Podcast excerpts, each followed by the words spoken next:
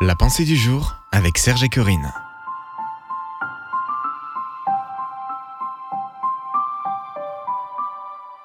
Dieu vous redonne du souffle, une pensée d'Éric Sellerier. Je vais mettre sur vous des nerfs, faire croître de la chair et vous recouvrir de peau. Puis je vous rendrai le souffle pour que vous repreniez vie. Vous serez convaincus alors que je suis le Seigneur. Ézéchiel 37, verset 6. Il y a une vingtaine d'années, juste avant le lancement du Top chrétien, j'avais de graves problèmes de santé.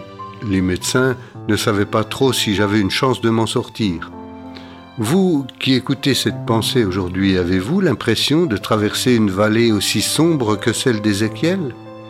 Peut-être avez-vous envie de dire à Dieu, Seigneur, je n'ai plus de souffle, Parfois, certaines souffrances et certaines déceptions nous laissent désespérer.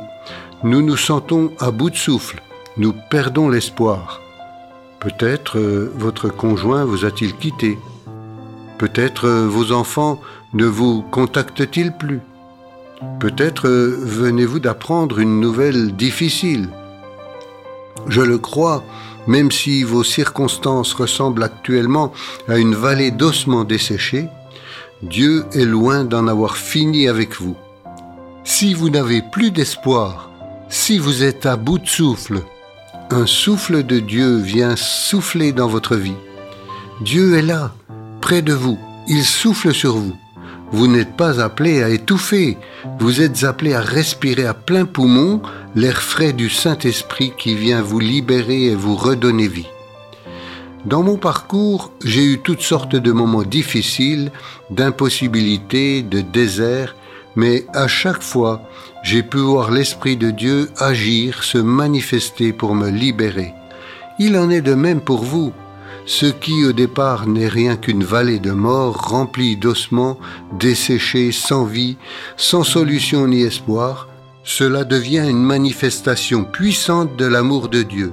Un serviteur de Dieu déclare la grâce divine et non seulement les ossements reprennent vie, mais en plus ils deviennent une armée, une très grande armée. Un espoir pour aujourd'hui. Peut-être vivez-vous des moments extrêmement difficiles et peut-être les traversez-vous pour qu'un jour, vous aussi, vous puissiez raconter votre histoire et témoigner de l'amour infaillible de votre Père céleste. Dieu vous a certainement déjà utilisé et il va le faire encore plus. Vous pouvez retrouver cette pensée sur www.topchrétien.com.